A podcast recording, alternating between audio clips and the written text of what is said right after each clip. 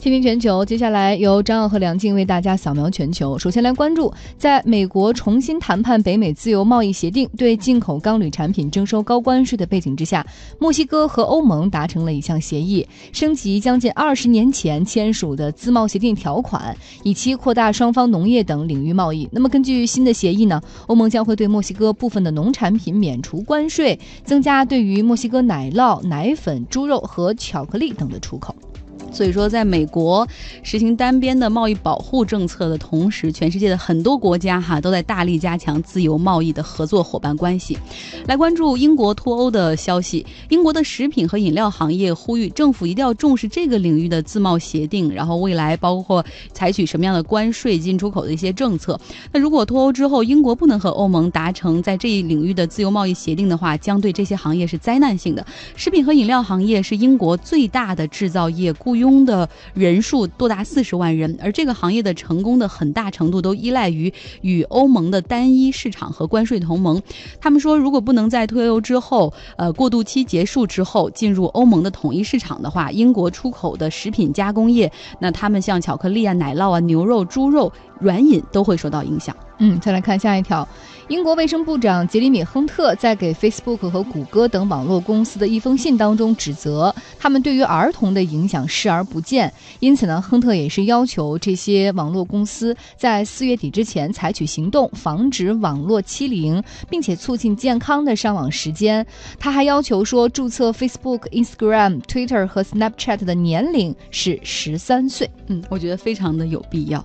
呃，确实要对这些互联网的巨头加强监管哈，尤其是在碰到未成年人。出现的一些问题的时候，来看法国航空提醒各位要前往法国的旅客或者正在法国旅行的旅客要关注了。周一呢是法国飞行员、机组人员和地勤人员因为薪酬争端举行的四十八小时罢工的第一天。像今天仅会有百分之六十五的长途航班可以正常的运转。法国航空也表示说，估计会有百分之二十八的飞行员、接近百分之二十的机组人员和百分之十三的地勤人员参加这次停工抗议。如果大家已经买了法航的票，要去官网看一看，你的那个班次有没有受到影响。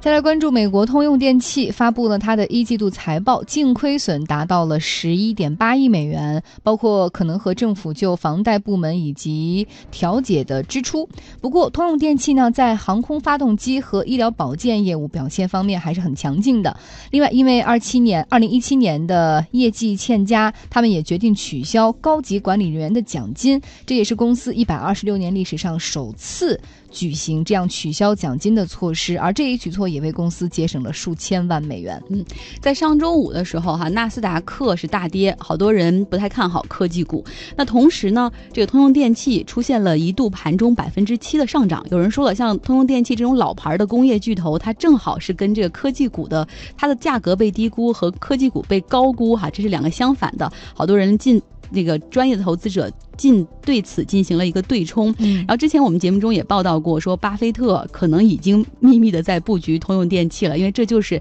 他一直特别喜欢的那种烟蒂股，就是价格严重被低估，然后所有的坏消息都已经出尽的情况下，然后我终于决定追随一下巴老的决定哈，然后在上周五我也买了一百股通用电器来试一试，看看巴菲特的决定或者追随巴菲特到底能不能够赚钱。你呃，巴菲特是这个要求价值投资，你不要有以一周。两周甚至一个月为这个观察期限，先拿个三年吧。三年，我以为一年就可以呢。好，继续关注下一条。好，世界上最长寿的老人田岛奈美在四月二十一号日本的一家医院里去世，他享年一百一十七岁。他出生于一九零零年八月四号，到目前他已经有一百六十名的后代，他的家族已经是六世同堂。他在二零一五年九月成为日本国内年龄最高的人。那在田岛去世之后呢，日本横滨。市的一位老老奶奶，她叫呃千代，她将成为全世界目前现有的最长寿的老人。她将在十天之内迎来自己一百一十七岁的生日。最后我们来关注一条消息，嗯，最后一条是关于一项新的世界吉尼斯纪录的诞生哈。远洋集团和国内的知名跑步 App 悦跑圈联合主办的城市接力赛在北京奥林匹克森林公园举行。那这次活动全程是五公里，有一千五百人参加，包括员工、媒体、业主和合作伙伴。那同时呢，易跑活动也在远洋所布局的全国其他三十四城市同时开跑，参加人数总共有八千人。那所有的跑。跑者也用他们的行动表达了爱心，共同参与，并且刷新了最多人一小时内完成手绘画这项世界吉尼斯纪录。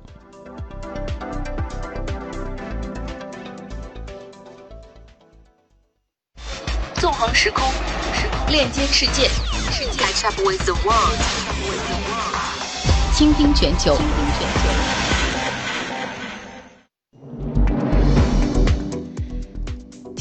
我们今天要来知识分享了，继续来讲帕米尔高原。嗯，帕米尔高原呢，地处中亚的东南部，也在我国的最西端，是亚洲多个主要山脉的汇集处，平均海拔有四千米到七千七百米。那么上周呢，生物环境保护专家川慧给我们介绍了帕米尔高原上的特殊的植物青稞和大麦，而且也表达过山谷在春天的时候会有大片的杏花，并且给我们讲了那的历史。对，就包括比如说是汉武帝刘彻第一次把这个。昆仑山给命名了下来，然后包括这个唐玄奘他取经一去一回花了十九年的时间。如果大家对这段历史感兴趣的话，也可以找到“青青全球”的微信公号，看我们今天推送的第三条哈，有那一天的录音的回放。那今天我们要步入它的正题了，就是帕米尔高原上到底有哪些其他地方没有的动物呢？继续来连线川汇。在前两天呢，我们给大家讲了帕米尔高原的地质地貌。及帕米尔高原上面的一些著名的这些人物。从今天呢，我们开始跟大家讲一些帕米尔高原上面的这些动物。在这个高原上面最著名的一种动物呢，叫做马可波罗盘羊。马可波罗盘羊它是盘羊的一个亚种，在帕米尔高原上行踪不定。它们头上有很大的羊角，行动非常的敏捷，大概出没在海拔到三千米到五千米。以上的这种山坡和 U 型的河谷里面，除了独自的寻找那些非常丰美的草场以外，躲避狼和雪豹的追击，他们也曾经成群结队的偶遇过那些风尘仆仆的旅行者，比如十九岁的马可波罗。那是在一二九八年，马可波罗那时候是。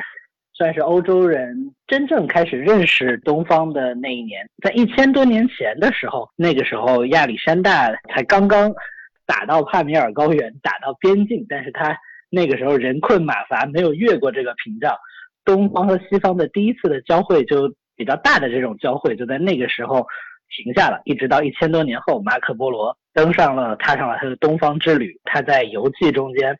记载了这样一个隐秘、美丽、寒冷的世界。然后他在里面写到，这里是世界上最好的一个牧场，瘦马放在这里十天就可以变得很肥，有很多各种水禽。然后同样的，有一种野生的绵羊，它的身子非常的巨大，它的脚呢有六个手掌那么长。游牧的那些人都把这些脚削下来，可以作为吃饭用的食盘。他发现的呢，这个就是马可波罗盘羊，也是帕米尔盘羊。这个是盘羊中间的一个亚种，盘羊也就是我们的平常说的绵羊的这个祖先。但我们的说的绵羊实际上是从欧洲盘羊进化，慢慢的被人驯化过来的。在帕米尔高原上呢，除了这个帕米尔盘羊、马可波罗盘羊，还有另一种很巨大的一种羊，叫做北山羊。北山羊呢，就是我们平常看到的那些家里面的那些山羊的祖先，它是一种野生的山羊。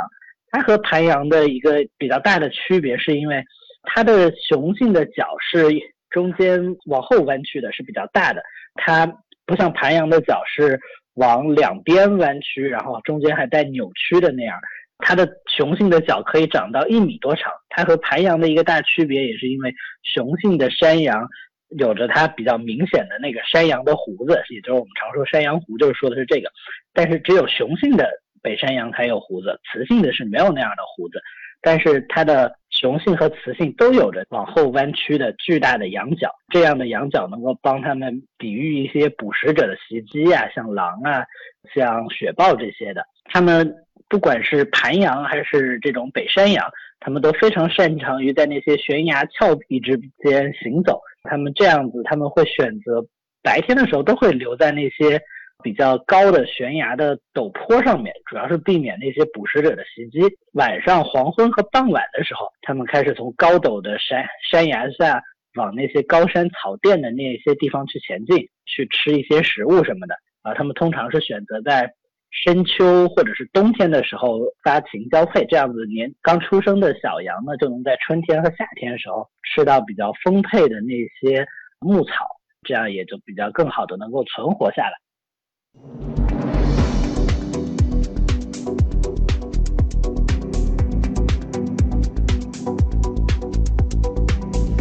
今天主要是讲了帕米尔高原上的羊哈，给大家提一个问题吧，就是绵羊的祖先到底是什么呢？这是第一个问题。第二个问题就是为什么就帕米尔高原上的这些羊，它们都会在这个冬天的时候，然后选择去去就是交配，然后它是跟它们的食物相关哈。大家可以找到“倾听全球”微信公号来告诉我们答案。然后我们会送东西，这个礼拜送的东西都是我们个人私藏的一些书，就是我买了但是没有拆封，然后把它送给大家。装修去甲醛，绿森林硅藻泥，走进绿森林，健康深呼吸。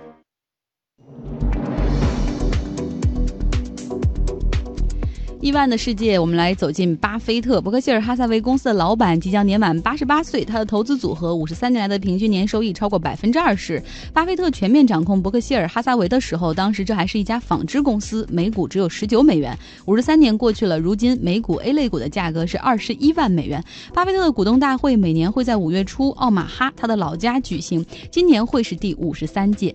那我们继续来说一说之前讲过的啊，这个巴菲特和他的其中一只爱股叫做。所罗门兄弟公司这家公司麻烦不断哈，然后在监管层也是要重罚他，因为他在债券领域的销售存在一些违规的行为。嗯，所以在这个事件当中呢，大家要记住有一个人名叫莫婶儿。莫婶儿呢，当时是违规投标这个美国的国债啊，当时呢这个超额的，然后通过这个造假的方式买卖这个美国的这个国债，而当时所罗门兄弟公司的老板呢，古特弗洛因德。其实是知道这个事情的，但是他在半年的时间之内，他本来是希望大事化小，小事化了，但是没想到最终这个事情，呃，一个是这个监管部门发现了，另外就是媒体也把他愈演愈烈，把这个所罗门的丑闻挖得越来越大，所以说最后的这个结局就是莫舍尔被解雇，然后他的 CEO 古特弗洛因德也辞职，那公司在这个危难之际的时候。巴菲特出马了，当时是巴菲特呢，用九个月的时间接管了这个。接管了这个所罗门兄弟公司，接管了这个时间是九个月哈，在这九个月当中呢，巴菲特曾经形容这是他人生当中 最难熬的一段日子，因为以前我们知道巴菲特特别不喜欢面对公众，然后他也不喜欢跟太多的人打交道，但是呢，因为他为了要去挽回这个所罗门公司，他真的是穷尽一生的这个能量，对上他要对美国的监管部门，比如说美国证券交易所去沟通相关这个莫事儿的事情，另外就是当时这家公司很有可能面对美国司法部。的制裁，巴菲特非常的清楚，如果当时所罗门公司被打官司了，那这个。整个打官司期间，公司是不能营业的。本身公司就当时很多的债务就出现了问题，很多的这个经销商、很多的合作伙伴都弃之而去，公司出现了巨大的亏损。如果这个时候再不能营业，这家公司很有可能就资不抵债，很有可能就破产。然后呢，巴菲特一方面要对上去维系这个关系，去这个去帮助他在这个上面维持一个比较好的这种情况；另外对下他还要去整顿整个公司，还有对媒体。去不断的去照应，开各种听证会等等，所以那个时候巴菲特真的是被忙疯了。然后，但是呢，我们看到巴菲特呢，以他的独特的管理的经验和能力，重新又建了这个银行家、信用机构、投资人和媒体对于所罗门公司的最终的信任。那这个事件呢，整个。呃，就是进行下来以后，我们看到巴菲特一方面是进行了大刀阔斧的改革，啊，比如说像当时我们说过，这个所罗门兄弟是合伙人制嘛，嗯很多的合伙人会拿很高额的钱，哪怕在公司情况很差的时候，他们也会拿高额的这个股权激励。巴菲特第一刀砍的就是所有合伙人该不拿的钱就不拿了，股权激励降低。另外就是把当时所有打擦边球的这种商业计划的行为全部禁止，哪怕说会让公司在短时间内上这个经济上有一些这种受损，但是巴菲特就是说，我们一定要重塑所罗门兄弟的形象，就是我们是。公正的，我们是守法的。那么最终的情况还好，所罗门兄弟没有被重罚。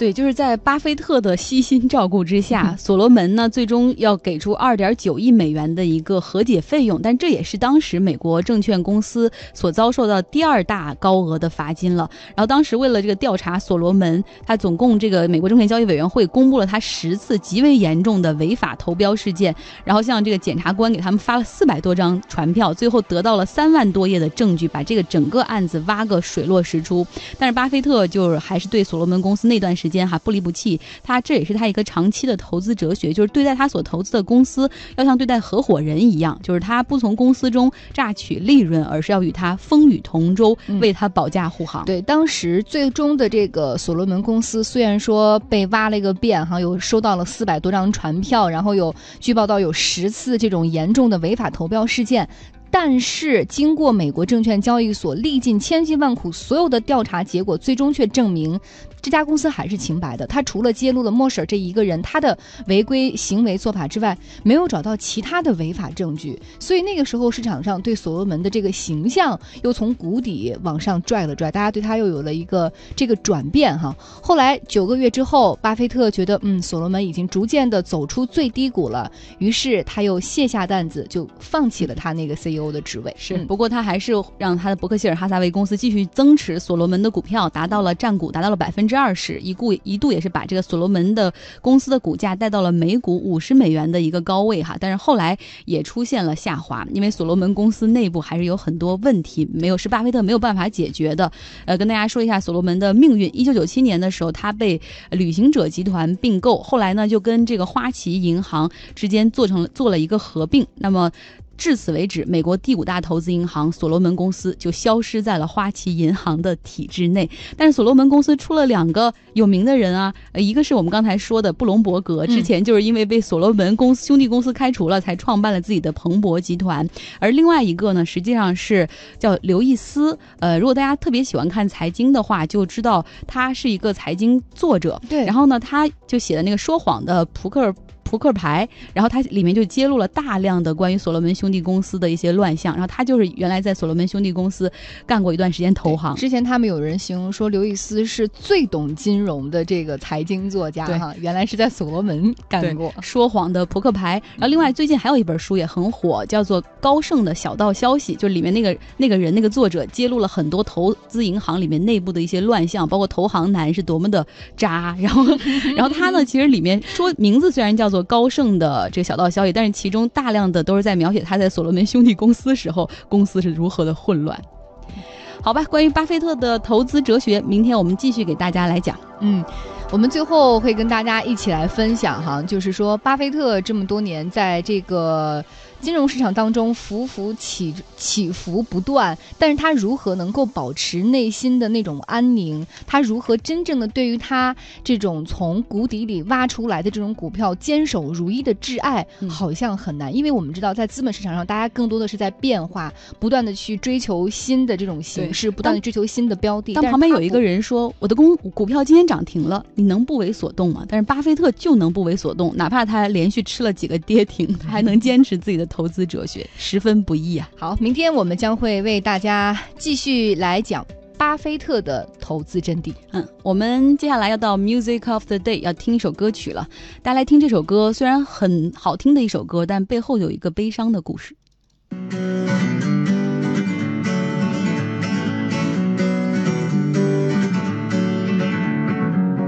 Feeling my way through the darkness,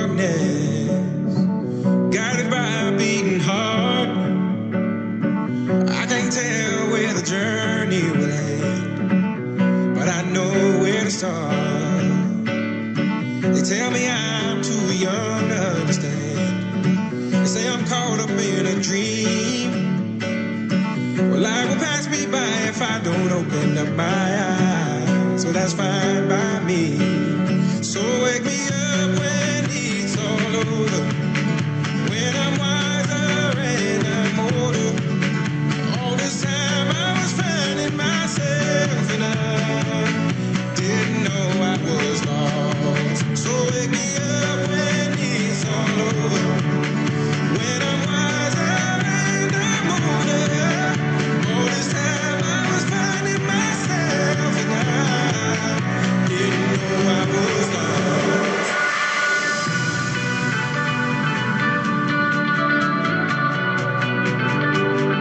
大家现在听到这首歌曲《Wake Me Up》，这首歌曲呢是来自知名的瑞典 DJ Avicii，他对一首歌曲的电音改编。而这位才华横溢的 DJ，他在阿曼的马斯喀特离世了，年仅二十八岁。这就发生在刚刚过去的周末。嗯，这个 DJ Avicii 他本名呢叫做提姆·伯格林，八九年的时候出生在瑞典斯德哥尔摩，年少成名就是一名 DJ。十八岁的时候发布了自己第一张电音混编单曲，几年之后也是迅速确立了自己在现场表演当中的风格和地位。嗯，他呢是电音领域的天才，曾在二零一一、一二年、一三年获得了百大 DJ 的第三名。而我们现在听到这首《Wake Me Up》，曾经在 YouTube 上面创下了十四亿的惊人点击率。可是呢，作为知名 DJ，他的生活就是那种马不停蹄的要赶场、要打碟、要制作音乐，晚上也要去音乐现场，有时候要开巡回演唱会。高强度的工作之下，他的身体状况也出现了问题。嗯，一二年的时候他就已经饱受疾病的折磨，无论是在精神上还是身体上。一二年一月，他在纽约连续住院了十一天，被患有急性的胰腺炎，是由这个过度饮酒所造成的。一年之后，他的胰腺炎再次发作，而且当时也被迫切除了胆囊和阑尾。医生也就已经说了，停止一切工作吧，包括你的现场演出。嗯，可是从二零一二年到二零一六年这五年期间，他在经纪人的驱使之下，还是在二百六十一周里面开了二百二十场的演唱会和演出。虽然带来了七千五百万美元的收入，但代价是牺牲了健康，同时他也有严重的心理问题。那从二零一五年开始，Avici 已经不得不推迟或者缺席其一些演出了。二零一六年的时候，他宣布暂时隐退休息。那个时候他已经没有办法正常工作了。其实没有什么比健康更加重要。我们来选三位送礼物：大飞、润乔、小溪的幸福生活。那今天的倾听全球就是这样了，明天再见。